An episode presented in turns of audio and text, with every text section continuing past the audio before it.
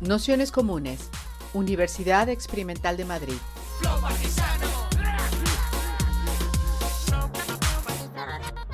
Toda la información en nuestro canal de Telegram Nociones Comunes o en nuestra web traficantes.net barra formación. Vale, pues ahora sí, daros la bienvenida a todas, a todos, a todos a este curso que hemos llamado Más allá de la violencia contra las mujeres, feminismos antipunitivistas, defensa antirracista y luchas antipatriarcales. Ah, bienvenidos a esta quinta sesión que hemos llamado Horizontes Feministas para construir otros sentidos de justicia eh, a propósito de un texto que está escribiendo Susana Draper. Susana, que contamos con ella para, introducir esta sesión, es activista de los movimientos anticarcelarios. Em, ha militado en diversos proyectos de base comunitaria, es docente y, em, bueno, y con ella eh, hemos colaborado en, algunos proyectos de traficantes eh, sobre comunalidad y que está publicado dentro de nuestra editorial. Y, nos parecía muy importante su sesión porque nos eh, traía todo un bagaje que, que, bueno, por aquí a lo mejor no es tan conocido, que es la forma multisistémica en la que se ha ido ligando a partir de de los movimientos anticarcelarios la violencia mm, eh, de género, la violencia machista. ¿no? Entonces, e, esa interrelación que en otros contextos como, como el estadounidense, desde el que nos va a hablar eh, Susana, que ya es uruguaya en realidad, o sea, ahora mismo está, ha, participado de estos momentos, en, de estos movimientos en, en Nueva York, eh, donde nos habla ahora. Y y nada, entonces nos parecía, bueno, pues eh, bastante importante intentar eh, traer para acá eh, parte de esa, de esa historia y, ponerla en relación con lo que, que, estaba sucediendo. Entonces, para, bueno, repensar un poco también nuestras propias prácticas desde, desde los feminismos y ver cómo, cómo, las preguntas un poco que han ido recorriendo a los movimientos anticarcelarios podían servirnos a nosotras para, para pensar las luchas de las que estábamos. Así que nada, agradecer, agradecer mucho el que vaya a Susana que vaya a participar y vaya a introducir esta sesión y a vosotros por estar, por estar aquí. Gracias Almudena y Naciones Comunes por este espacio y gracias a todas, a todes, a todos por, por estar acá. Eh, voy a hablar hoy sobre algunas formas como de análisis, preguntas, em, historias, ¿no? Que, que, vienen de luchas feministas y luchas anticarcelarias en las que he participado y en las que estoy como hace tiempo. Hablo desde Harlem, desde Nueva York, y, y quería como sobre todo empezar hablando de, de la lucha anticarcelaria acá, que se nombra como una lucha por la abolición de la sociedad carcelaria, ¿no? Y donde de repente a veces la palabra nos suena como demasiado abstracta o demasiado alejada, ¿no?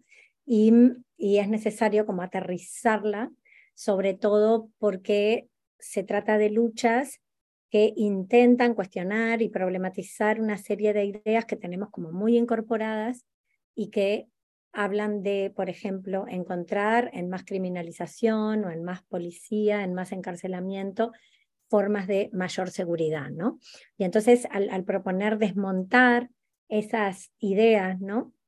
Ah, que, en las que nos educan, eh, se trata también de, mm, de generar una lucha que tiene mucho que ver con lo que los feminismos populares están poniendo en el centro y que es la necesidad de enfatizar ¿no? Em, las luchas por la posibilidad de poner la reproducción de la vida en el centro y con eso estamos hablando de luchar contra la múltiple precarización de la vida ¿no? a diferentes niveles.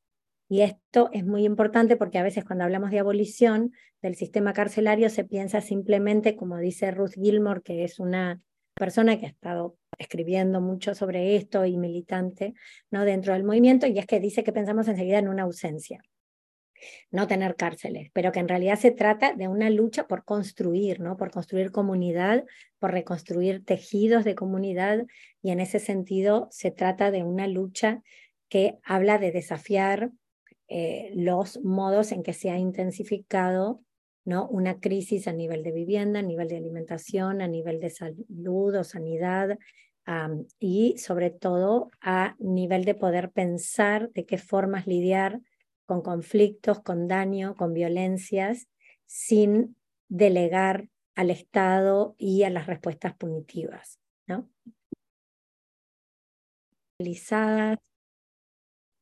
Em, de personas disidentes, no binarias, es decir, cuando hay una, un énfasis en vincular formas de precarización múltiple de la vida, ¿no?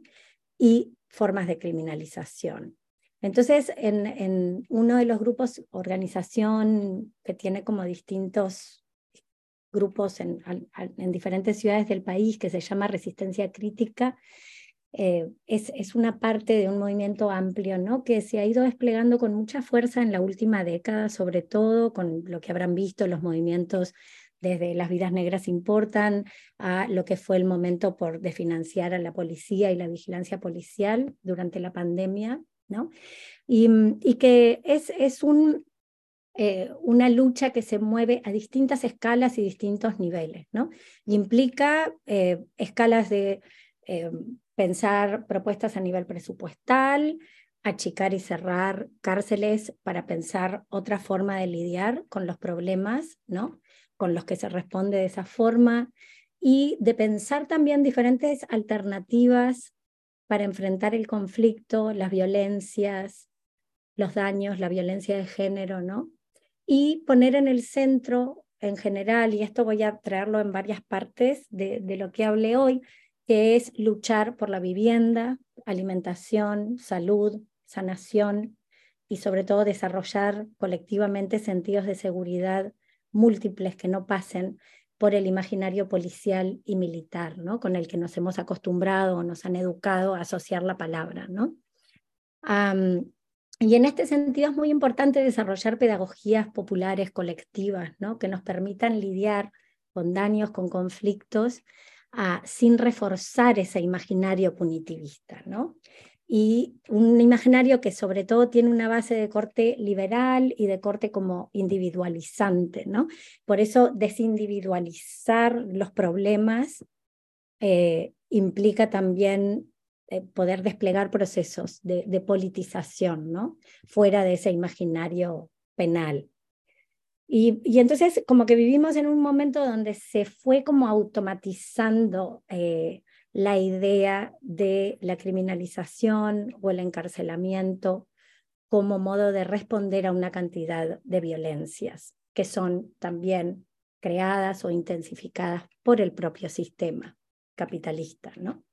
Es decir, que siempre cuando hay una mayor precarización de la vida, y eso lo sabemos, creo que seguramente todas que estamos acá, las, cuando se precariza la posibilidad de reproducción social, cuando entra en crisis, generalmente le siguen mayor intensificaciones de criminalización, vigilancia y lo que ahora se llama securitización. ¿no? Ah, entonces, algo que de las luchas anticarcelarias enfatiza y una figura que es muy clave acá, es pensadora, activista Mariam Cava, se llama y nos propone que preguntemos qué significa esa operación que tenemos tan automatizada socialmente, de que para tomarnos en serio un problema, un daño, una situación de violencia, alguien tiene que ir a la cárcel, ¿no? Que alguien tiene que pagar, ¿no? Y, nos dice cómo, sin embargo, no se plantea tan, de modo tan automatizado en qué sentidos esos castigos ayudan a que disminuya la violencia o a que esas violencias no se repliquen, repitan, ¿no? Entonces se arma como un círculo en donde las respuestas y las soluciones que nos plantean desde arriba se desvinculan de una pregunta más profunda, ¿no? Que tiene que ver con las condiciones de posibilidad de la violencia y de las formas en que nuestras maneras de lidiar con los daños y las violencias nos ayudan o no a frenar esos procesos a largo plazo, ¿no? En este sentido, ese cruce del que decía Almudena al presentarnos, del cruce de problematizar la lógica punitivista desde la lucha anticarcelaria, es que también cuando, la, cuando el punitivismo se vuelve como un fin en sí mismo, ¿no? Y se abstrae la injusticia social que refuerza una serie de violencias, empieza como a generarse esta idea de la cárcel como una especie de depósito múltiple, ¿no?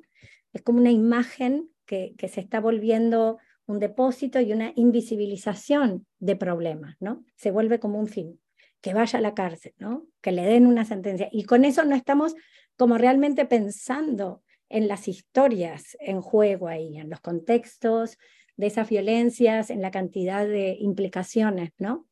Que hay. Eh, y, y, en eso un texto importante de Angela Davis que se llama Alternativas abolicionistas, abolicionistas de la sociedad carcelaria, ¿no? decía como que es importante que vayamos más allá de la figura abstracta y, también específica de la cárcel, ¿no? Para entenderla como un sistema complejo y múltiple de instituciones y también de relaciones sociales, sobre todo también de relaciones y respuestas que llevamos en, nuestras subjetividades, ¿no? Y, y ella dice incluso de cómo en nuestras respuestas emocionales se expresan, se continúan o se interrumpen también muchas veces los impulsos retributivos del Estado, ¿no? Entonces, pensar en, alternativas, y esto creo que es uno de los primeros puntos que quería traer, no significa la idea de vamos a reemplazar la cárcel con otro, con algo que sea como una cárcel, pero otra cosa, ¿no? Se trata más bien de nebrar, de imaginar, de comprender un conjunto mucho más amplio, ¿no? De mecanismos, de relaciones materiales y sociales que son también fuertemente patriarcales, ¿no? Y que necesitamos como pensar a fondo eh, como parte de un proceso por desencarcelar el imaginario de justicia, ¿no? Eh, entonces, eh, otro punto conectado con ese es que cuando miramos desde los feminismos populares, ¿no? no punitivistas y la lucha anticarcelaria, es importante pensar a corto y largo plazo, y por eso la palabra horizonte, ¿no? que era en el título de, de esta sesión, de esta conversación también, y que tiene que ver con ver cómo formas en que respondemos hoy a ciertos problemas tienen efectos a largo plazo. ¿no? Y, y en ese sentido, por ejemplo, si, si vemos en determinadas posiciones ¿no? en las cuales se propone como aumentar condenas o crear o tipificar más crímenes para lidiar con, con violencias, ¿no?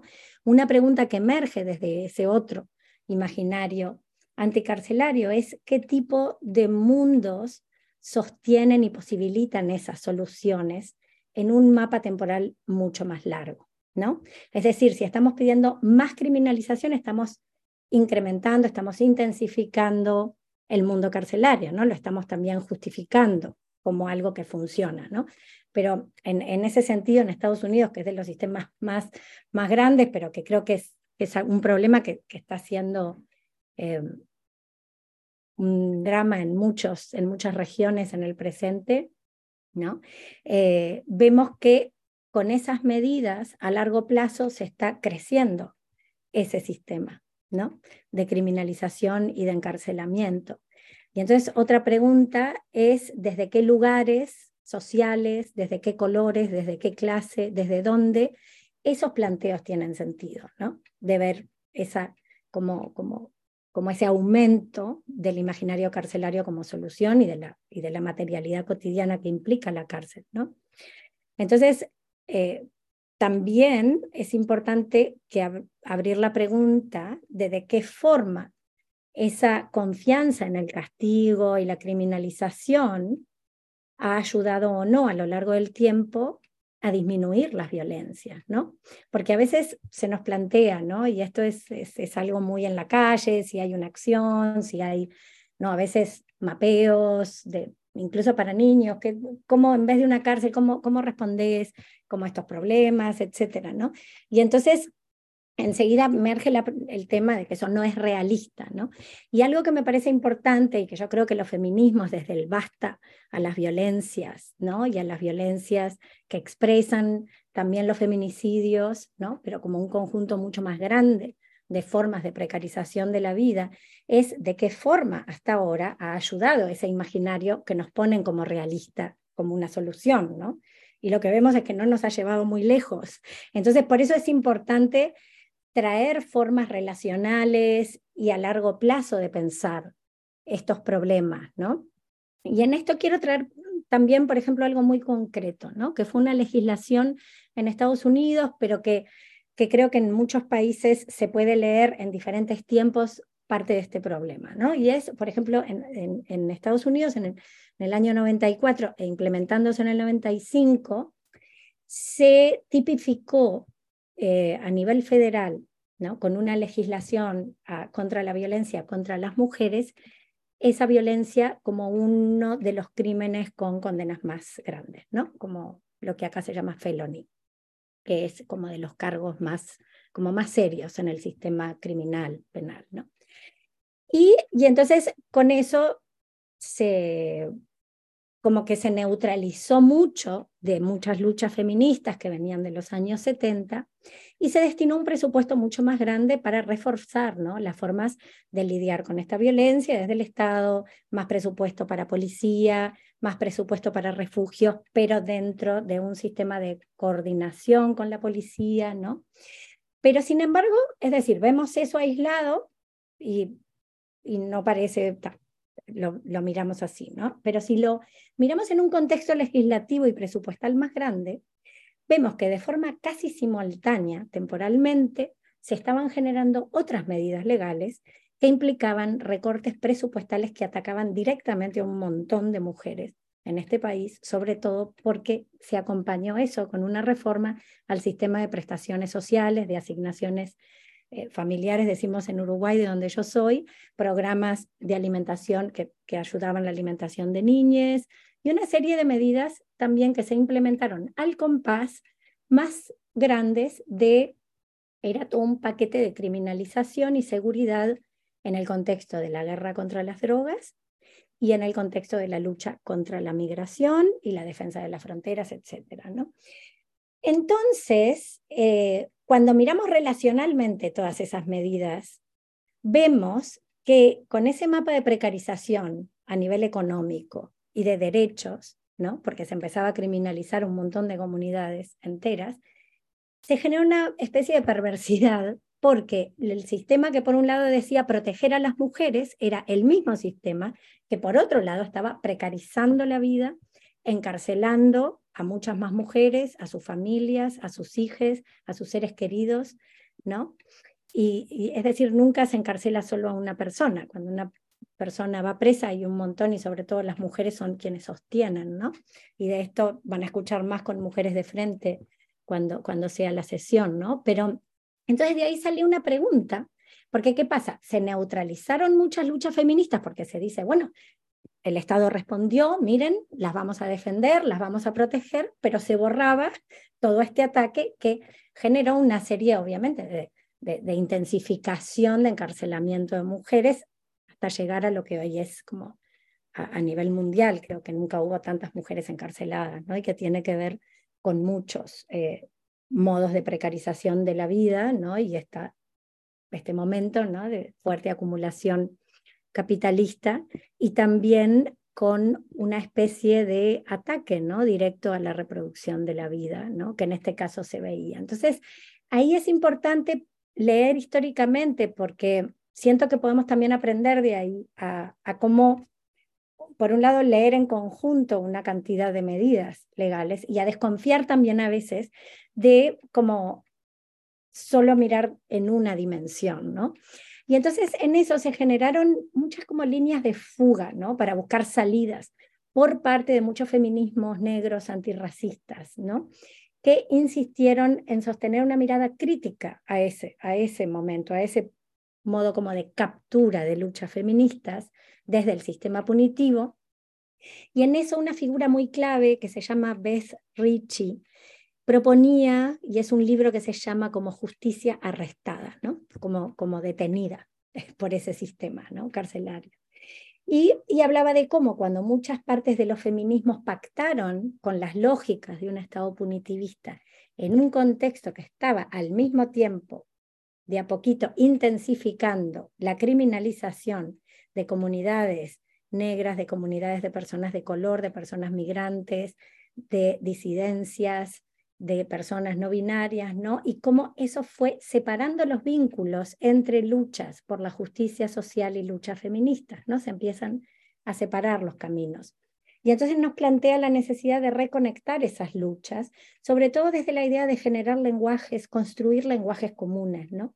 que nos permitan poder ver estas distintas expresiones de violencia institucional, legal, policial, en formas interrelacionadas, ¿no? porque en esas formas es que las viven o que las vivimos ¿no? en muchas personas. Y eso es importante y creo que es algo que desde eh, las luchas, por ejemplo, de base se pueden ver cuando estamos eh, eh, comunicándonos con personas que están dentro y fuera, entrando y saliendo ¿no? a, la, situación carcelaria, ¿no? porque se viven muchas de esas medidas a la vez.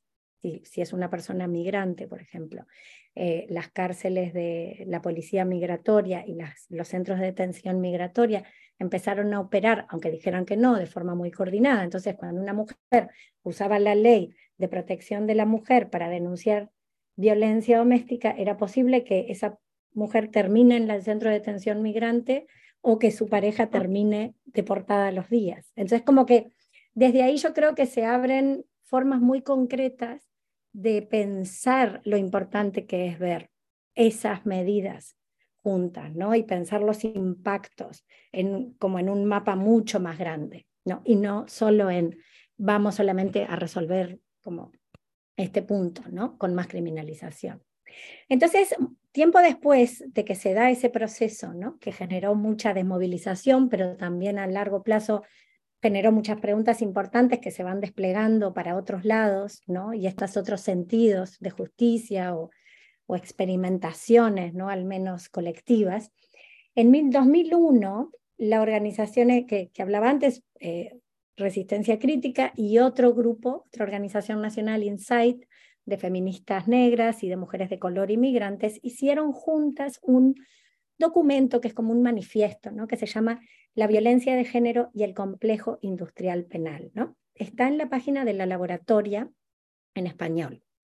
Y se proponían ahí claves que hasta hoy usamos para pensar juntas estas luchas, ¿no? Eh, luchas comprometidas con la justicia social, luchas feministas, luchas anticarcelarias, y pensar, por ejemplo, qué significa terminar con las violencias sin reforzar los sistemas que las intensifican a nivel sistémico, ¿no? Que es algo que es muy grande y puede sonar paralizante, por eso voy a ir como por partecitas, porque todo puede sonar así como qué vamos a hacer, ¿no? Pero cómo se violencian las violencias de género, las violencias interpersonales con las violencias institucionales, ¿no? Eh, de qué forma, ¿no? Estamos em, siempre como, como subjetividad formadas por esas violencias también sistémicas, ¿no? Y de qué forma también eh, que es un problema muy presente también actualmente en muchos movimientos de izquierda que luchan contra la violencia institucional, contra la violencia policial, se resisten a lidiar, hablar, generar procesos de responsabilización cuando hay dentro de los grupos violencia interpersonal de género, abuso, violación, etcétera, ¿no? dentro de los colectivos. Entonces se planteaba esto también. Y luego se planteaba, fueron las intervenciones ya años de, que habían pasado esas intervenciones legales punitivistas, si lograron disminuir las violencias o por el contrario, se, se había multiplicado ¿no? la violencia en la vida de muchas personas eh, afectadas por esos paquetes legislativos. Entonces, esas preguntas empezaron a generar como vías y mapas de, búsqueda de alternativas, ¿no? Y, planteaban también puntos, por ejemplo, consecuencias de qué pasa cuando todo lo que significa pensar la lucha contra la violencia contra las mujeres y, cuerpos feminizados, qué, qué pasa cuando es el Estado, digamos, la policía, el sistema de seguridad que empieza hacerse cargo de eso, ¿no? Y ahí, por ejemplo, dicen que usualmente cuando se aumentan presupuestos para esas fuerzas, se está recortando generalmente de otros lados, ¿no? Y en este caso, por ejemplo, de la vivienda, de las asignaciones o prestaciones familiares, de la sanidad, de la educación de muchas personas, ¿no? Y entonces, eso es también otro embudo, porque la vivienda, por ejemplo, es algo muy importante en situaciones de violencia doméstica, ¿no? Y tener a dónde ir. y muchas veces eso, no tener a dónde ir, resulta en no salir, no denunciar, no salir, no hablar, o quedar en una situación de calle que también es un embudo, ¿no? entonces, otro punto que aparecía era en ese pacto, es decir, cuando se hacen presupuestos desde arriba, empezó, es decir, una cláusula es que hay que colaborar con la policía, ¿no? Un hospital tiene que pasar el reporte si hay una mujer que llega golpeada a la policía, un refugio tiene que también trabajar, etcétera, ¿no? Y eso pacta también qué presupuesto va a ir para refugios o para distintos centros. Y con esto se empieza también, decían en ese manifiesto, ¿no? A profesionalizar eh, el movimiento contra la violencia de género, separándolo de formas cotidianas de lidiar en esos contextos, ¿no? Y también se empieza como a aislar la lucha contra la violencia machista de otras luchas, ¿no? Y se pierde siempre como esa dimensión de organización comunitaria desde abajo, ¿no? Y entonces, ah, en ese sentido, eh, una de las claves ¿no? que también planteaban era que al pensar juntas violencias interpersonales y sistémicas, se abren también posibilidades y estrategias ¿no? de conectar esas luchas, que es lo que se estaba separando a través de esas medidas. ¿no? Aislar, en cierta manera, la lucha feminista contra la violencia de todo otro universo de violencias. ¿no? Y empezar a trabajar con un Estado que estaba y que está constantemente violentando, ¿no? De diferentes formas en los contextos capitalistas. Entonces, ahí hay otro punto de conexión que me parece que está siendo clave ¿no? en los movimientos feministas populares actuales y que, que, que, es esa reconceptualización de las violencias y el impacto que cuando pensamos conectadas diferentes violencias, el impacto que eso tiene para pensar diferente los modos de entender las justicias. ¿no? Verónica Gago en Potencia Feminista ¿no? Eh, dice como que a través de la herramienta del paro feminista en los lugares donde ha sido como usado ¿no? como, como estrategia clave, se fue haciendo posible dejar de hablar solo de violencia contra las mujeres como algo aislado para hablar de un conjunto y una conectividad entre diferentes violencias, ¿no? y hablar de violencias en plural, no en singular. Y eso hace que tengamos que conectarlas y mapearlas, tanto en el análisis como en el efecto que ese análisis va a tener, ¿no? En nuestras luchas y nuestra vida cotidiana, ¿no? Entonces, em, en relación con esto, me interesa traer algunas otras como mm, consecuencias que, como que esa forma de plantear la relación entre violencias interpersonales y violencias sistémicas y buscar otras alternativas empezaron a generar. Algo que podemos ver ahora en las movilizaciones cuando, cuando aparece, ¿no? Me cuidan mis amigas, no la policía, ¿no? Es un sentimiento que está tomando la calle, ¿no? Y, y que rompe ese automatismo, ¿no? De buscar una idea de seguridad y protección ahí donde en realidad se está generando eh, no, un sentimiento de no seguridad y de no protección. ¿no? Y luego otra punta que creo que es siempre un desafío, ¿no? y que es eh, esa idea que se nos dice, ah, entonces si no querés cárcel, querés impunidad. ¿no? Y es un tema, es, es muy importante como hablar de esto, de los distintos niveles de ese problema, y también de cómo problematizamos ese automatismo, de que solo luchamos contra la impunidad con más cárcel, ¿no? Porque quizá tampoco es que encontremos que, que, hayamos tenido una experiencia de responsabilizaciones fuertes, ¿no? Desde el Estado cuando hablamos de violencias múltiples, que, ¿no? Sobre todo de violencias que están siendo la clave, ¿no? Los movimientos feministas. Entonces, ahí me parece importante traer algunos experimentos que han habido eh, en lo que se llaman procesos de responsabilización diferentes, ¿no? Y de responsabilización desde las comunidades. Ah, y, hay un, un como laboratorio muy interesante que me parece que inspira y por eso lo, lo quería traer, que es un grupo que se llama Intervenciones Creativas, ¿no? Y es, el nombre ya habla, ¿no? De cómo em, pensar, ¿no? Intervenciones eh, que creen otra situación, ¿no?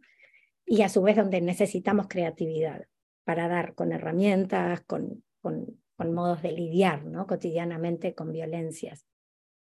Y ese es un grupo que emergió casi una década después de, esa legislación de la que hablaba y que mm, empezaron como a, plantear eh, formas de pensar qué hacer con la violencia interpersonal ¿no? en nuestra vida cotidiana, desde la premisa que planteaban que era que si la violencia no es un asunto meramente individual, porque nunca afecta solo a una persona, las respuestas tampoco pueden ser individuales o individualizantes, ¿no? Y que esas violencias son múltiples y no acontecen en vacíos, sino que acontecen en la trama de la vida cotidiana generalmente, ¿no? Entonces, esa fue como una clave de la que empezaron a experimentar, ¿no? En, cómo pensar.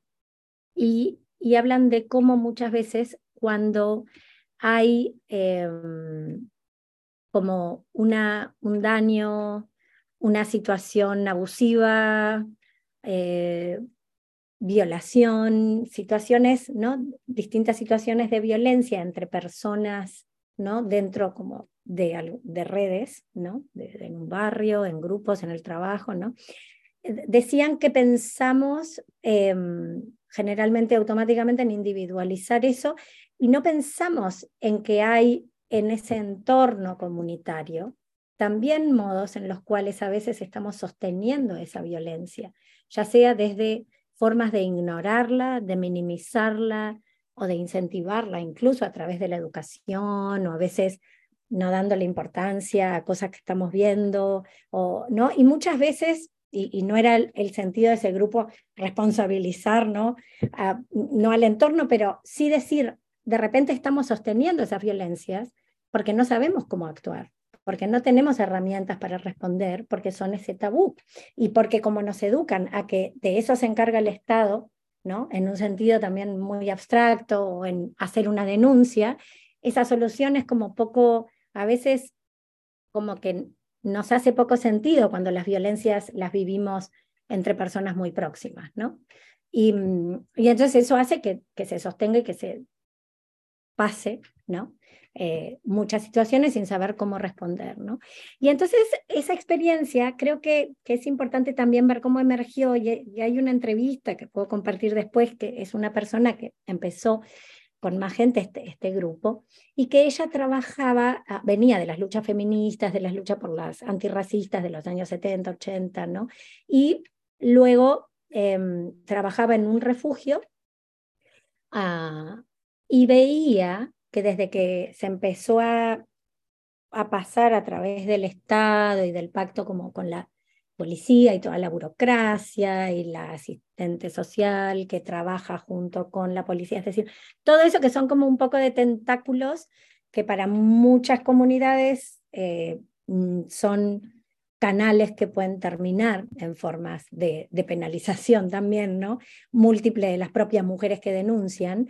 Ella decía que en, el refugio donde trabajaba empezó a ver que desde ese momento todo empezó a dividirse como la víctima y el abusador, ¿no? Como mundos sin claroscuro, sin complejidad, ¿no? Y que a su vez se asumía a priori que la persona quería mandar a la cárcel o que al abusador, que esa persona no iba a cambiar nunca, ¿no? y que era peligroso meterse con esa persona y tenía que mediar siempre el Estado, ¿no? Cuando alguien estaba en, una situación de violencia. Entonces empezó a ver que eso generaba muchas tensiones y contradicciones para quienes venían de una lucha antirracista ¿no? y también de la lucha antiviolencia, porque históricamente se había problematizado la estructura estatal como una protección al, patriarcado y al racismo. ¿no? Entonces, eh, eh, este, como intervenciones creadoras era como un modo de responder a tensiones que, que empezaban a emerger ¿no? en los grupos que estaban funcionando como en defensa ¿no? de procesos de, defensa contra la violencia ¿no? de las mujeres. Y, empezaron a compartir estrategias, a, a compartir procesos desde grupos que habían podido lidiar con situaciones de violencia sin mediación de la policía o de los procesos que implica el aparato punitivo en sus comunidades y también compartir estrategias que no habían funcionado, ¿no? Y por otro lado, empezaron a generar proyectos de intervención desde la comunidad con herramientas que compartieron y que se pueden encontrar. De hecho, desde en los últimos años ha habido como mucho más publicación de materiales de todos estos grupos que vienen trabajando hace décadas, pero que a raíz de las movilizaciones contra la violencia policial en este país y que la lucha anticarcelaria va tomando como, como un sentido mucho más eh, cotidiano y ¿no? menos abstracto, eh, esos materiales están siendo súper importantes, ¿no? Y están en varias lenguas, se pueden descargar gratis en Internet, ¿no? Y yo creo que esos son semilleros de ideas, de, de formas de sensibilizarnos también a cómo podemos actuar en contextos de violencia como sobrevivientes o cuando participamos en situaciones a través de otras personas, queridas que hablan con nosotros o que nos cuentan algo y, ¿no? y, eh, tenemos generalmente esa parálisis, ¿qué hacemos? ¿no? Y entonces es como generar una idea ¿no? de procesos colectivos de formación que se pueden compartir y que nos vamos como educando en formas que, que tienen que ver ¿no? con procesos colectivos de autodefensa, donde eh, se enfatiza mucho también la capacidad de intervenir como capacidad de aprender a interrumpir. ¿No? A, desescalar, a, poder como ser capaces de intervenir en nuestra vida antes que todo se vaya demasiado lejos, ¿no? y a esto em, no es em, irrelevante, ¿no? Porque por un lado sabemos que hasta ahora también las situaciones de mayor violencia de género pasan usualmente entre personas que de un modo u otro se conocen, ¿no? Y por otro lado también está el, el, tema de que vivimos como dentro de ideas de justicia que siempre implican funcionar después que pasó algo grande, ¿no? Y estos eh, procesos como de pedagogía popular o de formación colectiva, ¿no? Desde otros lugares, enfatizan mucho más el antes, el cómo podemos actuar antes que sea demasiado tarde, ¿no? Y en ese sentido, yo creo que es importante cómo eh, se está planteando desde ahí maneras de repensar la relevancia, de hacer intervenciones desde la ley, sin absolutizarla, ¿no? Y que las batallas legales, como dice eh, otra persona que ha escrito mucho de esto, Dean Spade, ¿no? y sobre todo desde la comunidad trans, ¿no? de que esas batallas legales no se vuelvan un fin en sí mismo y que a su vez las batallas legales tengan que ver también con formas de descriminalizar ¿no? a, determinadas comunidades, ¿no? Y acompasar esas luchas por la descriminalización en luchas por fortalecer los lazos al interno, ¿no? De comunidades que estamos viendo, digamos, que, que es cada vez más difícil sostener por la precarización de la vida, por la crisis total de vivienda, los procesos de gentrificación, la migración como desplazamiento muchas veces forzado por eh, las intervenciones no capitalistas en territorios. Entonces, creo que es, ese acompasar ¿no? diferentes maneras de intervenir. ¿no? Y, y en ese sentido también otra línea es una línea que se habla de justicias transformadoras, que pone la pregunta de justamente cómo pensamos en la justicia en relación a formas que pueden transformar las condiciones que hacen posible las violencias, ¿no? Contra las que estamos luchando. Y entonces ahí em, se abre un horizonte también práctico de lucha para dar otros sentidos que traigan al, al, horizonte de justicia un horizonte de transformación, que generalmente eso no acontece mucho, no, no lo vemos tanto, ¿no? Siempre hablamos o, o más de de hacer frente, de reparar, de, mm, ¿no? de lidiar con un conflicto, pero cómo traemos la idea de transformar los contextos. Si nuestra idea a largo plazo es disminuir la violencia, ¿no? Y entonces Hablando de justicia transformadoras, Mia Mingus, que es de un colectivo de justicia transformadora en el área de la Bahía, en California, ¿no? habla de que al hablar de justicia transformadora necesitamos siempre pensar en dos dimensiones, ¿no? y a la vez. Una que tiene que ver justamente con, con un tipo de justicia que abra un marco político de cómo respondemos a la violencia, al daño, al abuso, sin crear más violencia ni sostener los procesos que terminan a largo plazo generando más violencia y precarizando más ¿no? Eh, las posibilidades de, de vida ¿no? Eh, en común. Y al mismo tiempo, de cómo no se, es resistir como a ese mundo que no queremos, pero también creando activamente otras posibilidades, ¿no?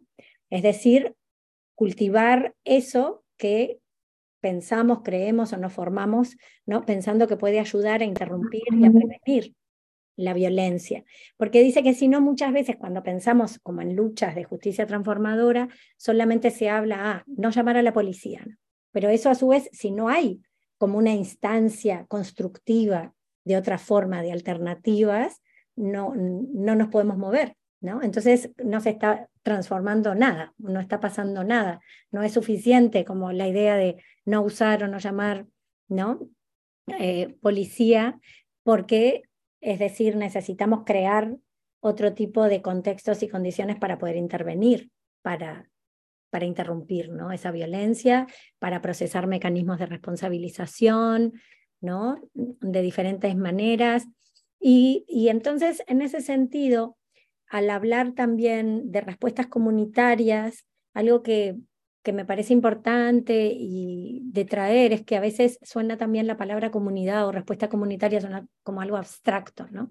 Porque mm, sobre todo en contextos, como decía, de precarización, de desplazamiento, de cómo justamente un, un, efecto tanto de la criminalización como de la precarización de la vida es la destrucción, ¿no? De la posibilidad de, de, hacer comunidad. Y entonces eh, hablan, por ejemplo, de la importancia de plantear como plantearnos redes, mapas, ¿no? ¿Qué personas son las personas con las que, con las que nosotras, nosotros podríamos contar si nos pasa algo? ¿Con quién hablaríamos, ¿no? ¿Cuáles son esos, como esos circuitos en los que podemos sentir que tendríamos como un plan, ¿no? Y, y eso me parece que es importante y justamente ahora este 8M hablando un poco de esto con, con una mujer ¿no? migrante que está en un refugio para mujeres migrantes y hablábamos de cómo justamente desde todas estas movilizaciones antirracistas y de pensar desde las situaciones de quienes más eh, asedio desde el sistema sienten, ¿no? de cómo se van implementando maneras de pensar estrategias ¿no? de justamente intervenir diferente. ¿no? Y ella me hablaba de, por ejemplo, de modos de intervenir desde justicia restauradora, desde em, pensar desde las dos partes ¿no? De, una situación de violencia, qué personas pueden ser claves para aparecer, para intervenir y para empezar a, a procesar ¿no? esos conflictos ¿no? y, y, y los deseos y, y, las rabias y, ¿no? y qué tipo de responsabilización se puede lograr, qué efectos va a tener ¿no? en la persona que violentó, etcétera, ¿no? Entonces, creo que son formas que están emergiendo y proliferando, que tienen algo que, mm, que también me parece muy como clave y que leí en panfletos como de autodefensa colectiva de los años 70, que eran nosotras, nosotros somos también nuestro recurso más valioso, ¿no? Y que es algo que de lo que nos alejan generalmente, ¿no? Cuando nos hablan como de, de que solamente podemos lidiar con violencias desplazando, siendo representadas, ¿no? Por un Estado, ¿no? Y que me parece que es importante traer eso, ¿no? Y, y sobre todo también porque dentro de los feminismos, ¿no? De base, siempre la idea de aterrizar en estructuras de nuestra cotidianeidad, eh, las formas en que respondemos, en que nos organizamos en el día a día son importantes y son formas de pedagogía feminista de intervención y de defensa colectiva, ¿no?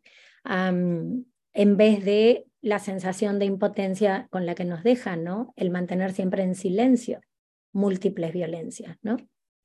Y mm, en, en, en, ese sentido, por ejemplo, hay, que no sé si, si leyeron de las personas ¿no? que, que, están acá, pero una novela que salió hace poco de Cristina Rivera Garza, El Invencible Verano de Liliana, me parece que es súper importante para entender estos procesos, a pesar de que por ahí no es lo que sea el, centro, pero creo que sí se está hablando de esto, porque la novela justamente es sobre el feminicidio de la hermana de la escritora, ¿no? Cristina Rivera Garza, el feminicidio de Liliana Rivera Garza, ¿no? Y ella va reconstruyendo también como toda una polifonía de memorias de las personas que eran el entorno de Liliana cuando, ¿no? Cuando su ex pareja eh, la mató en feminicidio, ¿no? Y entonces como que vemos una cantidad de anuncios de formas de violencia que se estaban expresando y que de saber cómo actuar se podrían haber quizá interrumpido, ¿no? Y ahí creo que es muy importante la diferencia que plantea Marcela Lagarde, ¿no?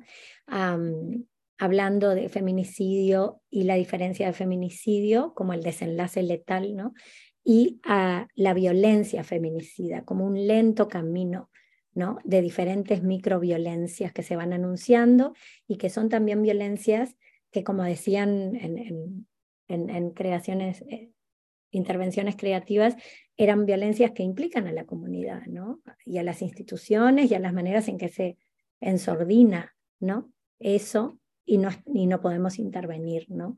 Y en ese libro vamos viendo y vamos reconociendo, reconociendo también en nuestra vida una cantidad de de momentos, de situaciones que a veces de saber intervenir, de tener herramientas para intervenir, son determinantes en la vida o muerte de alguien, ¿no? Y entonces yo creo que en ese sentido a veces si nos dicen, ay, pero esto que puede lograr, y creo que, que justamente algo que nos implica cuando pensamos horizontes que no sean el, punitivismo eh, estatal, capitalista, ¿no? Eh, es, es que que, necesitamos pensar en muchas dimensiones, que no se trata de solo pensar desde arriba o solo pensar desde abajo, sino poder como articular diferentes dimensiones de acción, de estrategia, de aprender a hacer. ¿no?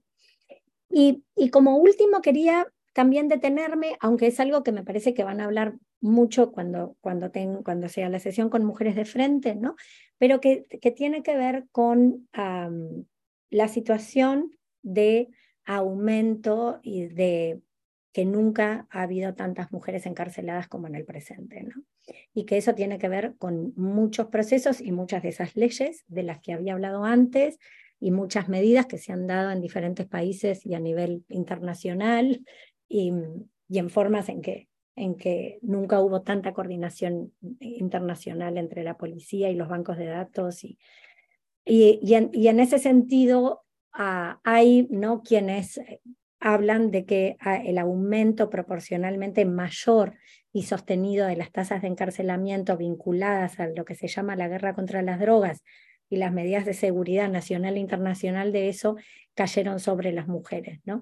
Y en gran parte porque son las más perseguidas y son quienes en realidad están en las cadenas más bajas y, y no tocan en realidad demasiado, ¿no? De lo que se llama como esa, ese negocio, ¿no?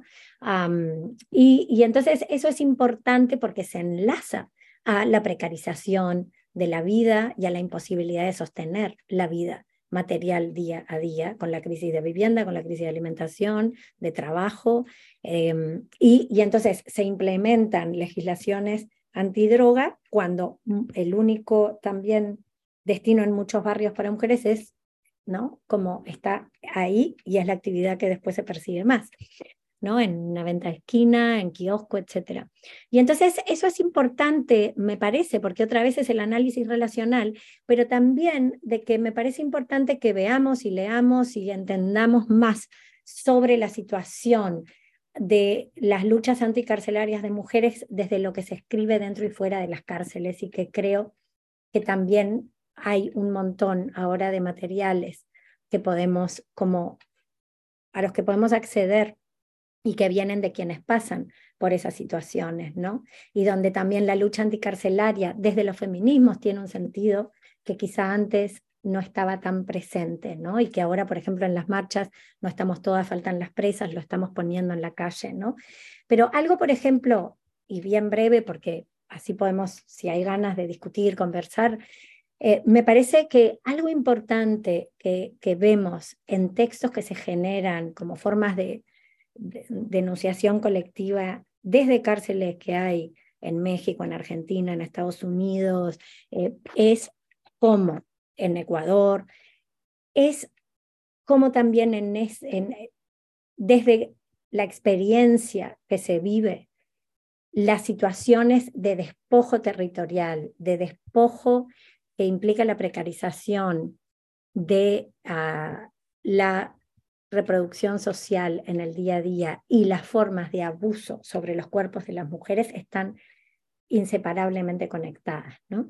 Y eso me parece importante por muchas formas, por, un, por muchos sentidos. Quiero decir, por, por, uno es porque usualmente cuando se plantean universos punitivistas se habla de la cárcel como algo que afecta a, a, varones cis, a violadores, digamos, etc. Hay, hay como un estigma, una serie de estereotipos que necesitamos desmontar, ¿no? porque también hay, hay un montón de sobrecarga racial y de estereotipos raciales en los universos que sostienen los punitivismos, ¿no? Y los punitivismos como respuesta al abuso y violencia sexual, por ejemplo. Em, pero, mm, pero también porque me parece que es importante conectar las maneras en que la cárcel muchas veces son formas de continuar sistemas de abuso, donde el Estado continúa formas de abuso que se viven desde situaciones interpersonales o desde las precarizaciones de las políticas económicas. ¿no? Y eso me parece clave. Y, por ejemplo, en, en, en algunos casos concretos, por ejemplo, podemos ver em, en la lucha que está habiendo en diferentes países contra la criminalización de las sobrevivientes, ¿no? Es decir, de cuando una mujer se defiende de que no la maten, ¿no? y hablo de una mujer en un sentido amplio, ¿no? Una persona trans también se defiende de que la maten, se criminaliza generalmente a quien sobrevive, ¿no? Y esto abre como también puntas importantes, ¿no? Para entender la sociedad carcelaria y su componente patriarcal, ¿no? Ah, muy nato. Y es el estar en la cárcel por no dejarse matar, ¿no? Y entonces hay acá en, a nivel nacional y en Nueva York, donde vivo, eh, una organización que se llama eh, Sobrevivir y ser encarcelada, ¿no? Sobrevivir y ser castigada, Survived and Punished. Y ese nombre ya sintetiza el problema, ¿no? Luego, eh, organizándonos con, compañeras, sobre todo para lograr liberaciones de mujeres detenidas en cárceles de migración, un poco nos inspiramos en esto y era como ni muertas ni presas, ¿no? Porque eh, está esa, esa, esa doble forma de castigo, ¿no? Que cae sobre las mujeres y sobre las mujeres que no, em, cuando no se entra en los ideales esos de domesticidad, de, eh, ¿no? En los ideales como de víctima, que maneja el Estado. ¿no? Y entonces, desde ese movimiento, por ejemplo, algo importante que me parece es que hablan de cuál es esa víctima ideal del sistema, ¿no? Y obviamente es la que se deja golpear, se deja matar o permanece en silencio, ¿no?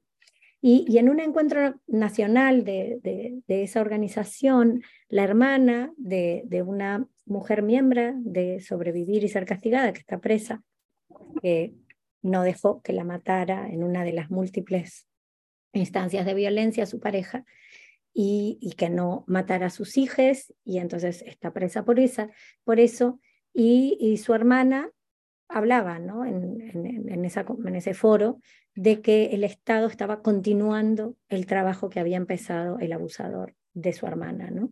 y afectando también a sus hijas, que son procesos de retraumatización, y a la familia, ¿no? La madre, de hecho, había muerto hacía poco y es obviamente como todo el, el dolor, ¿no? Que, que implican como todos estos procesos. Y entonces ahí quiero, entonces ahora sí, terminar, terminar con un experimento que me parece como que trae un poco todas las dimensiones de lo que hablaba hoy, de lo que estoy planteando, ¿no? Que es un grupo que se empezó a organizar dentro de las cárceles de mujeres acá y que luego salieron y empezaron a organizarse con una consigna que se llama Familias por la Justicia como Sanación, ¿no? Y mm, construyendo pueblo, no cárceles, ¿no? Construyendo comunidad y no cárceles, sería la traducción. Y, y me parece interesante como esa idea de justicia como sanación y sanación en este contexto que voy a decir, que es un plan, ¿no? Para reconstruir lazos y reconstruir comunidad y donde se exige a la ciudad donde se organizan, que parte del presupuesto que se está usando en incrementar la policía que está violentando a las comunidades y encarcelándolas, se destine a procesos que coordinan, ¿no? como a todo este proyecto, para coordinar procesos de fortalecer comunidad en lugar de destruirla, ¿no? Y entonces em, empezaron haciendo lo que llamaron como un tour de escucha, preguntando a mujeres que habían estado pasado por la cárcel en el barrio, les preguntaban qué pasaba en tu vida cuando te agarró el sistema, ¿no? ¿Qué necesitabas y no encontraste, no tenías?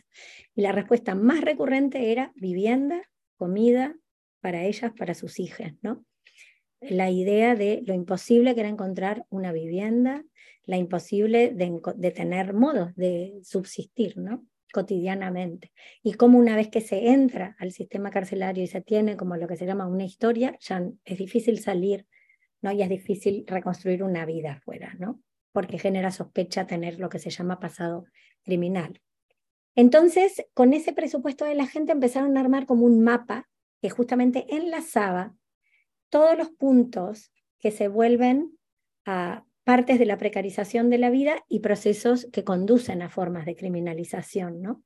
Entonces, ¿cómo terminar con la cárcel como destino de tanta gente? Entonces, hablaban de eh, proyectos, obviamente, de construcción de vivienda digna, ¿no? En espacios donde está habiendo fuerte gentrificación, alimentación, trabajo digno, respuestas comunitarias a las violencias, al daño, sin mediación de la policía, y de las personas que tienen como eh, que trabajan para el Estado y que muchas veces las criminalizan, centros de tratamiento para la adicción que funcionen realmente y que no sean formas en realidad de, de apalear ¿no? en el momento y donde participan personas que pasaron por los procesos y por esa experiencia, ¿no? Hablan también de reducción del daño enfocada en formas de interrumpir y prevenir violencias. Y entonces, por ejemplo, en barrios donde hay armas, cómo ¿no? instalar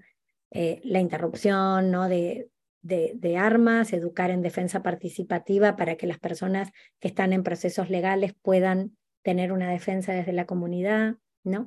Y luego algo que me parece súper importante es pensar en los espacios de las niñeces y en los espacios en que empieza a educarse en esas masculinidades tóxicas y cómo esas masculinidades tóxicas luego empiezan también en los barrios, en los lugares de, juego de las viviendas sociales, por ejemplo, eh, empiezan ahí a darse los procesos de como toma de personas para, para gangas, para pandillas, para, ¿no? Y que son espacios altamente como de masculinidad, ¿no? De refuerzo de, masculinidad. Entonces están planteando como toda una serie de, nombro algunas de las partes, ¿no? Pero que me parece importante porque es un modo de implicar al Estado, porque ese yo creo que es otro punto que en los feminismos estamos, necesitamos como entender, vincularnos, procesar más y es de qué forma relacionarnos tanto como a demandas tanto legales como de exigencias presupuestales del Estado, ¿no?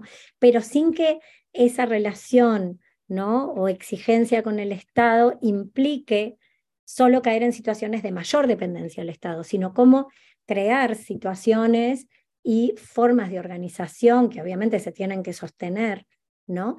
Eh, que hagan posible em, tejer más eh, sentidos comunitarios y relaciones sociales que no pasen por el sentido de lo descartable, ¿no? de que hay vidas que se vuelven para el sistema insignificantes y no importa ¿no? lo que pasa.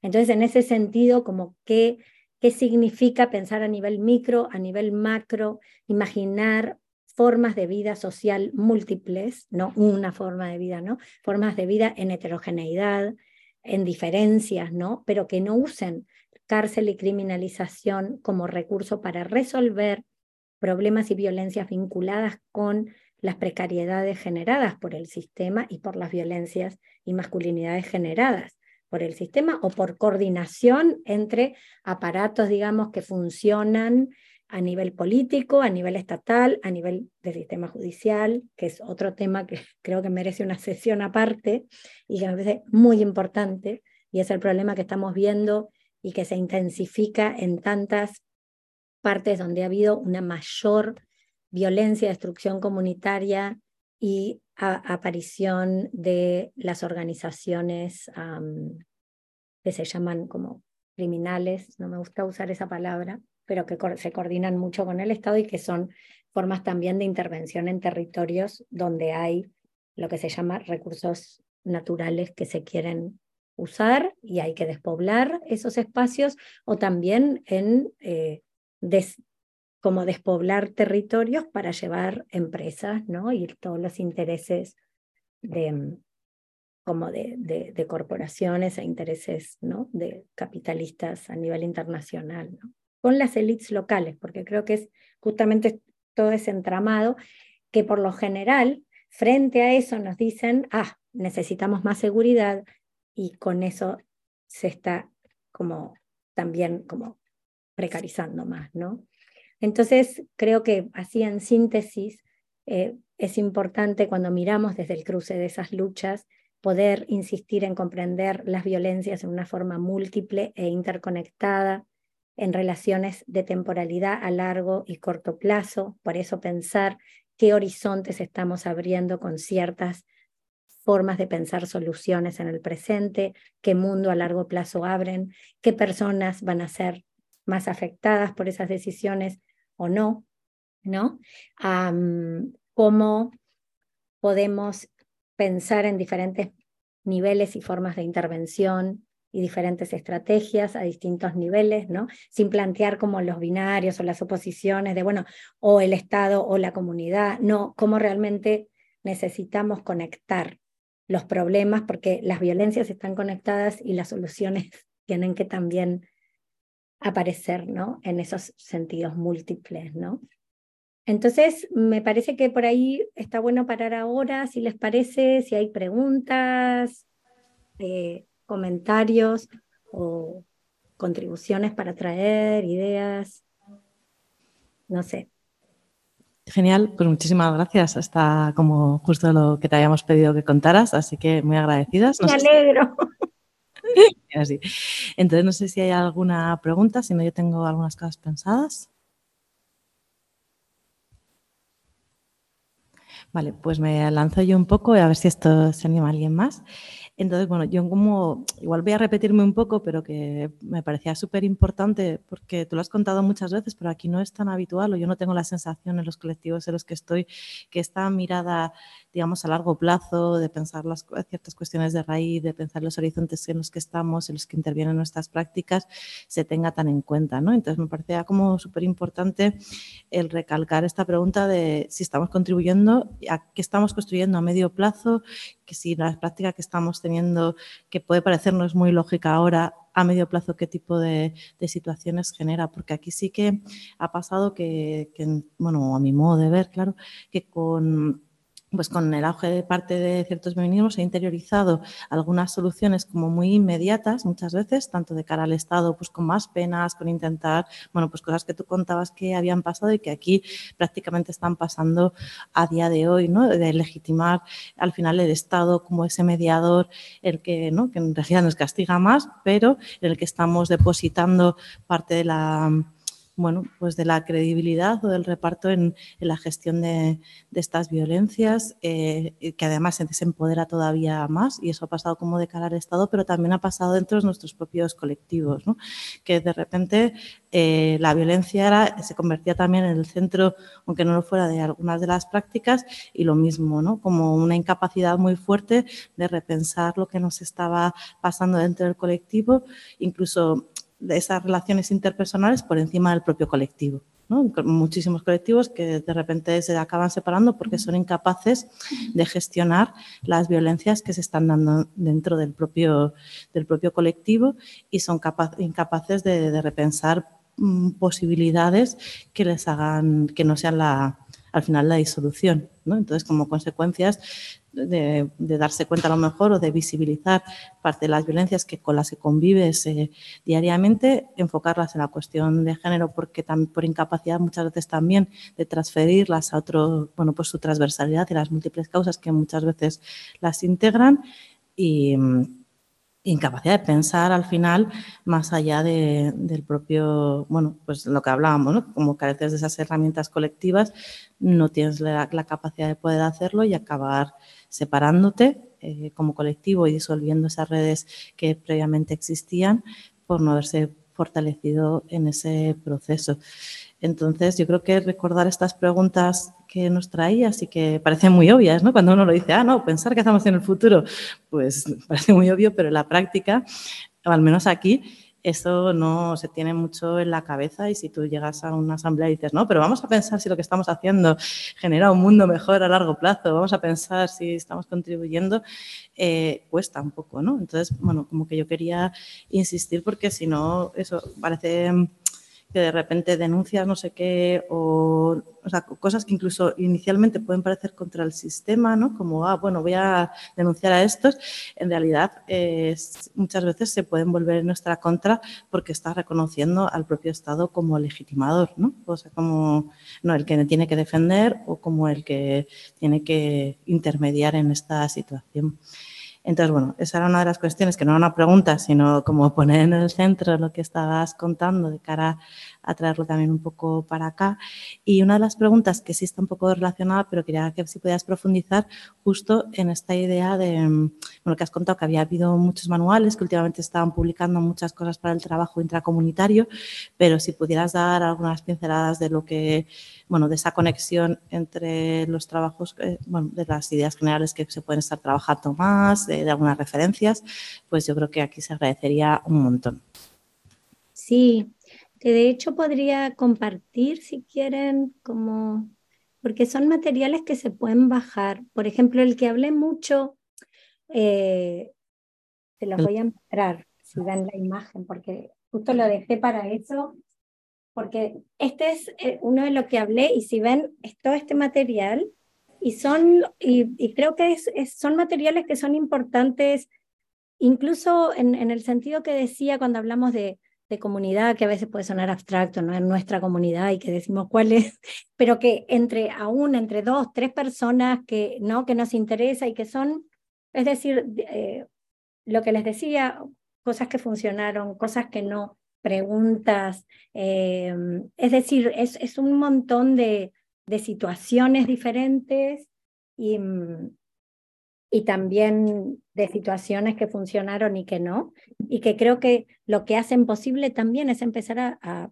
a, pensar más, incluso también dentro de, de, lo que decías, Almudena, ¿no? de cómo lidiar con determinados conflictos, daños, violencia dentro de grupos y que, y que a veces no tenemos las herramientas, porque estamos siempre como presuponiendo un montón de cosas, ¿no? De que eso no nos va a pasar, a veces también quedamos más vulneradas por eso, porque en ciertos espacios no esperás que va a haber un tipo de conflicto que luego aparece o un tipo de violencia que aparece.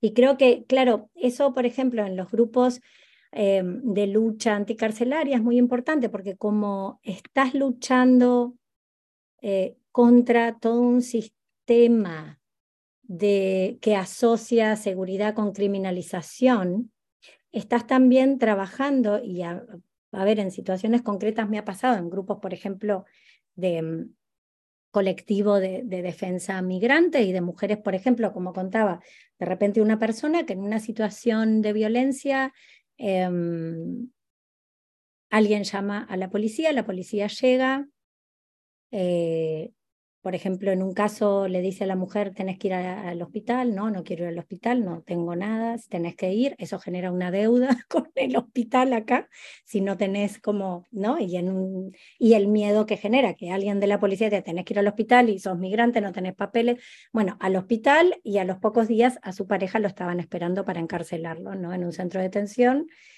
y de ahí empezar como el proceso a la deportación, ¿no? Entonces como, son como muchas madejas y es algo que a veces, por ejemplo, no, no mm, hay mecanismos para lidiar ¿no? con eso, pero como decía, cuando es desde las luchas anticarcelarias y estamos viendo esos procesos, em, hay mucho más claroscuros porque no hay esa dicotomía ¿no? de la víctima y eh, la persona que aparece del otro lado y que creo que en muchos casos de violencia que vivimos cotidianamente se da de esa forma, ¿no? Y en los espacios también políticos.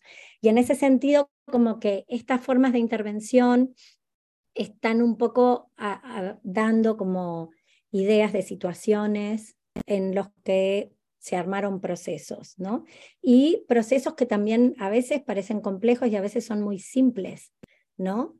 De, intervenir con de repente alguien personas que de ambos lados del conflicto, ¿no? Son personas importantes para estas personas y que se empieza como a armar como un mapa de acción, ¿no? Sobre todo desde la persona, ¿no? Em, que sufre más el daño. Y entonces, como, como tal, son como mapas planos, pero que en realidad creo que lo que me parece importante es el poder pensar en maneras de hacer, ¿no? Eh, colectivamente, porque algo que nos paraliza, ¿no? Y incluso sin traer una dicotomía de hacer con o sin el Estado, pero aún personas que, que, tienen una fiabilidad bestial, ¿no? Como bestial porque usamos la palabra, pero digo que tienen, confían mucho, por ejemplo, en que llamando a la policía se va a disminuir y, terminar un tipo de violencias, ¿no? Pero aún ahí es como que hay algo que, que deberíamos tener maneras de poder responder, actuar, interrumpir, desescalar, ¿no?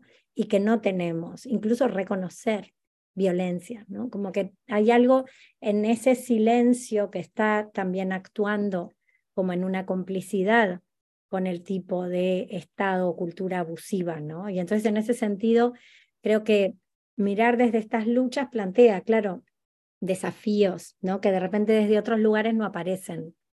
Porque claro, si estás luchando por disminuir la violencia que genera un estado carcelario, no es la solución que nos ponen como automática para un montón de conflictos, no es una respuesta, ¿no? Pero a la vez no hacer nada no es tampoco una respuesta porque es sostener las violencias. Entonces, por eso creo que es importante lo de la, complejidad, ¿no? Pero también abre muchas maneras de pensar en formas concretas y cotidianas, ¿no?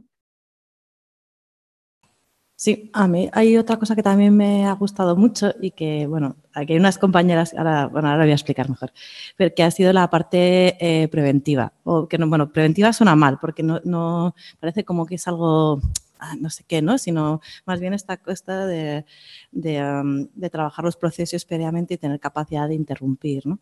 Y, y, eso me, me, gusta mucho porque tiene que ver con que muchas veces a veces pensamos en los colectivos y empezamos en mm, procesos eh, restaurativos, cuando ya está todo completamente escalado. ¿no? Entonces ahí es cuando de repente en el colectivo dice, ah, no, ya tenemos que, bla, bla, bla.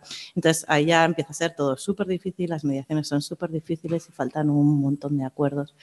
Entonces, a mí hay como un trabajo que me parece súper importante y que tiene que ver con, no tanto ni siquiera protocolizar ni ninguna cosa de esa, sino que las propias comunidades seamos capaces de acordar cómo queremos estar, qué significan estos tratos, qué significa, cómo nos queremos tratar y, explicitarlos. ¿no? Entonces, a mí, hay, bueno, lo decía porque hay unas compañeras que me parece que están haciendo un trabajo muy guay con algunas cuestiones, por ejemplo, con las fiestas o con la sexualidad, explicando qué les apetece y cómo no les apetece y cuáles son las condiciones que se generan en ese espacio. Lo cual agiliza, a mi modo de ver, y transforma un montón de cosas porque tú ya estás señalando colectivamente cómo nos vamos a cuidar, en qué situaciones, eh, bueno, como que ya generas un propio marco, a mi modo de ver, que ya es transformador en sí mismo. Y a partir de ahí te da una capacidad colectiva de responder juntas. Y, vas hablando de todo este tipo de cuestiones, como previamente de las cuestiones más estructurales, más de raíz, en fin, como, como que parece que es algo que bueno, ¿no? Como que una cosa es preventiva, que suena como a los planes de igualdad y no sé qué, y a movidas que nada tienen que ver con, con, nosotros, pero que cuando lo ves en prácticas concretas eh, y que luego igual, ¿no? Parece como, como súper evidente que podemos entender por un comportamiento antirracista, o por un, pero no lo es. No, no cuesta tanto explicarlo, no cuesta tanto acordarlo entre, entre nosotros y, y que y de alguna manera ya eso defiende el espacio en mi forma de, como de entenderlo, ¿no? Y, también, bueno, no sé, como por reconocérselo y, y, por, y por ponerlo ahora... Mira, se van a animar. es re importante eso que decís. ¿Sabes qué hay y que también están, se pueden ver en internet? Acá un grupo muy histórico en estos procesos que, que es inspirado en, en Audrey Lord y que se llama Seguras, Segures eh, fuera del sistema, SOS, ¿no? Y tienen unos manuales para fiestas en ese sentido geniales. Pero es como re importante, y incluso en los propios colectivos, en, en cómo se va a lidiar con determinados conflictos, tener pactos, acuerdos, es importante. Tener como maneras de proceder, porque si no, generalmente lo que pasa es o que se divide, o que una persona o varias quedan fuera, o son situaciones que es importante si hablamos como de cómo generar y sostener lazos interpersonales que no sean ¿no? Eh, esos de lo descartable del mundo en que vivimos, es importante saber eso, ¿no? Y cuando educamos niñas también. Pero perdón, si alguien quería hablar. Bueno, ah, claro. Sí, sí. Hola, ¿qué tal? es que estoy aquí. Eh, nada, yo quería em, también como comentar un poco lo que has dicho sobre, bueno, y que viene mucho a colación de lo que estás diciendo, que era un poco más reflexivo en torno a eh, cómo los hombres han construido los espacios para hablar de esto, eh, que, que, creo que han sido como gestiones muchas veces terribles, que se han convertido en grupos de masculinidades, donde han acabado dándose la palmadita entre unos y otros, como redimiendo sus pecados, contando todas las cosas horribles que han hecho pero yo creo también porque se han visto como un poco sin recursos para afrontar eh, pues esas conductas machistas que han tenido sin que sea desde, la, desde el punitivismo y desde la culpa, ¿no? O sea, desde, sin que sea desde la aceptación esta como, como pues la cosa tan terrible que he hecho y cómo lo puedo reparar, como desde una cosa desde un sentido pues muy de, castigo, también de autocastigo, ¿no? Bueno, que esto yo creo que sucede en general, pero quizá, bueno, mi experiencia es más como con grupos de hombres y yo creo que también, que también creo que lo has comentado, como eh, repensar un poco la masculinidad, ¿no? Eh, creo que también una de las claves para afrontar el, el tema de las violencias tiene mucho que ver con dejar de esencializar y pensar que los hombres son naturalmente violentos y que inherentemente, por cómo han sido socializados, van a ser siempre pues, una eh, explosión, explosión, de violencia. ¿no? Y, y, pensar un poco también en pues, el daño que genera el patriarcado en todos, todos nosotros. Y un poco pues, por preguntarte si en este sentido, en las cuestiones de las masculinidades, si has visto como otras maneras de trabajar las como ya no tanto como mediando con otras personas, sino desde uno misma, como que yo creo que muchas veces uno tiende a autovigilarse, ¿no? De, sentir que constantemente, eh, pues yo, por ejemplo, no sé, eh, para señalarme a mí misma, como soy una mujer blanca y cis, como en determinados espacios, como constantemente autovigilándome, auto... Eh, como un poco en tensión que te impide a veces como relacionarte de forma natural con otras personas, ¿no? Y decir, joder, que no pasa nada. Eh, no sé, entonces, bueno, no sé si eso también lo habéis trabajado. Gracias. Gracias. Y sí, es como re importante em, lo que decís y, y, de las masculinidades, una forma, había, mira, me acuerdo, pero ahora lo tengo, un grupo que era hace una década más como desafiando la, la supremacía masculina, ¿no? Y era mm, también que querían como, como operar, funcionar, como pensando, ¿no? Estas maneras de intervenir en, grupos, sea como de hombres cis o masculinos, sobre todo sobre eh, la masculinidad, ¿no? Y, mm, y algo que, por ejemplo, a mí me, me interesa mucho y siento que, que necesitamos crear más eh, intervenciones, más conversaciones, es, es también con la crianza, ¿no? Porque ahí es muy importante todo lo que cotidianamente estamos reproduciendo, las historias, cómo las estamos contando, cómo estamos, eh, ¿no? Como generando un futuro ahí en esas conversaciones y también que tienen que ver con, con, con, cómo lidiamos o no con estereotipos de género, de sexualidades, de, ¿no? Y entonces, en ese sentido, como que me parece mm, importante. Y en eso te diría una intervención que a mí me ha ayudado mucho, que es un grupo que en parte está ese de desafiar como las supremacías de masculinidades, eh, es un grupo que se llamaba Generación 5 y hablaba mucho, hablaba sobre justicia transformadora, sobre como consejos, prácticas. Eh, mira, lo puedo poner acá si lo encuentro. Puse ahí el de creaciones, no sé si funcionará el link, creo que sí, que está en español ahí, porque son, son intervenciones como para justamente compartir, circular, procesar, transformar también, por ahí no sirven de nada, yo qué sé. Pero este otro era también muy centrado en el abuso infantil, en el abuso sexual infantil, como un tema tabú. Y entonces empezaban justamente con eso como, como meta, porque también en lo, en lo que habían investigado en este grupo, hablaban de cómo em, conecta con, con lo que decía como de que manejamos siempre como esas figuras opuestas y, y como, como no complejas, ¿no? De víctima y abusador. Y entonces, por ejemplo, traían de cómo mucho de la cultura del abuso y muchas personas ah, que abusan son personas también sobrevivientes de violencia, ¿no? Pero que en el caso de, por ejemplo, el, la violencia en, en hombres es mucho más tabú, ¿no? Y entonces como una, cómo se van continuando también formas de violencia por no procesar eh, y por, por tener siempre como ese tabú, ¿no? Y entonces este grupo hablaba ahí y planteaba también como, como respuestas interesantes desde eh, la intervención con, con, con infancia, ¿no? con, a veces cuando hay expresiones de violencia, pero que no son creídas porque son niñas o, o mm, no sé, o de cómo hablar de esto, ¿no? Así. Y ahí me, no sé, me voy a fijar a ver si lo encuentro porque me parece que hay algunas como claves que pueden como ser interesantes de... Estoy mirando a ver si encuentro porque es además de las primeras intervenciones que pusieron como la palabra justicia transformadora en el centro, ¿no? Así.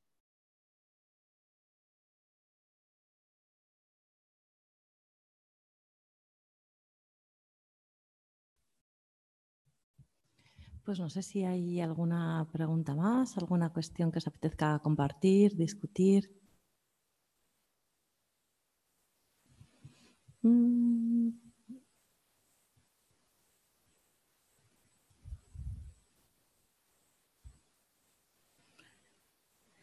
Pues eh, no sé si está buscando eso Susana o si...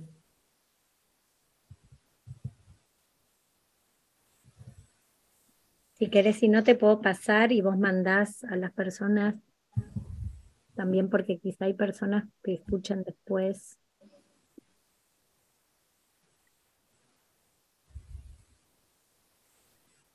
Ah, mira, Noemi tiene una pregunta. Sí, buenas, buenas tardes a todas. Muchas gracias, Susana. Súper interesante. Siento haber llegado un poquito tarde, pero lo podré escuchar eh, cuando enviéis el enlace. Eh, una de las cosas que me llama la atención es que mm, no es simple porque siempre está todo hiperconectado. Entonces, eh, a, la hora de crear estas comunidades y buscar herramientas colectivas para proteger a las supervivientes, un caso práctico que a nosotras nos ha sucedido eh, es atacar a la persona en su profesión, porque se dedica a venir muchísimas veces a las zonas colectivas a tocar música, etcétera, y por ello cobra y se atreve a venir incluso a espacios feministas en, esa, en, ese, en ese contexto. No podemos, hasta que haya la deliberación de un juez, con su orden de alejamiento, etcétera, etcétera, tomar decisiones que no nos corresponden o que, que yo intuyo que no nos corresponde, queremos proteger a la víctima de todo posible o potencial abuso si nosotras tomamos medidas, pero además si atacásemos en lo único, lo que nosotras vemos, que podemos intentar excluir a esta, persona de nuestros espacios, que son los espacios de la, de la, superviviente, estamos atacando a la economía, que luego no va a poder pasar la pensión, donde nos vamos a meter. Entonces, eh, este, estos lazos que, que se unen, nunca sabes por dónde cortar para decir, bueno, eh, no estoy perjudicando porque todo revierte siempre sobre la superviviente. No sé si ahí tienes algún tipo de consejo que, dar o... No en el caso práctico, no, sino en, las, um, en, la situación general. O sea, las pocas herramientas que, tenemos pueden incluso reactivar la violencia, o sea, que se, que se vuelva más violenta la, la situación o tener otros impactos que, que reviertan sobre el superviviente. Gracias. Sí, sabes que sí, es re importante y eso, no sé, por ejemplo, en el, en el enlace que les pasaba, se habla mucho de eso, ¿no? Y como algo para tener en cuenta cuando se empieza como un proceso, ¿no? Y es obviamente las diferentes como situaciones de violencia, las diferentes repercusiones o, efectos que la persona ¿no? Em, puede tomar, pero también hay como, no sé, como eso que, que también es como muy complejo, pero de cómo hacer para, para que haya un reconocimiento ¿no? del, del daño, que es algo que, que a veces con, lo, con el aparato, digamos, de la denuncia, de, ¿no? de pasar por juez, eso a veces genera también como más em, negación, ¿no? de, de la otra, del otro lado. Y entonces, no sé, en, en algunos procesos lo que es importante es como ver el contexto de la otra persona, ¿no? Como también como el, el poder como pensar en maneras de lidiar con el tema que no sea directamente con las dos personas, sino poder abrir, ¿no? A, a más como participantes, digamos, de esas situaciones. No, no sé, porque no quiero como sonar a, como a receta, ¿no? pero que me parece que, que es importante el, como el pensar en maneras de lidiar que no sean directamente esa confrontación entre la, porque eso es lo que creo que tampoco lleva demasiado, ¿no? Entonces, como abrir más a, como a un proceso, si se acuerda, un proceso para personas, por ejemplo, con, con el otro lado que estén próximas, personas a las que esa persona escuche, ¿no? Y que se puede como planear también en, en, en conjunto, ¿no? No lo sé. Vale, pues no sé si hay alguna cuestión más. Pues si no, lo dejaríamos aquí. Daros las gracias a todos los que habéis compartido este rato con nosotros y mucho más a, Susana por todo lo que nos ha explicado y toda la cercanía que, nos ha generado a la hora de intentar pensar en todo esto. Así que muy, muy agradecidas y esperando compartir otros momentos en, en otros ratos. Bueno, gracias a todas y todes por todo este rato. Que es tarde también, bueno, no sé desde dónde están, pero es más tarde que acá, que van a ser las cuatro de la tarde recién. Así que mil gracias. Y cualquier cosa, nada, seguimos en contacto.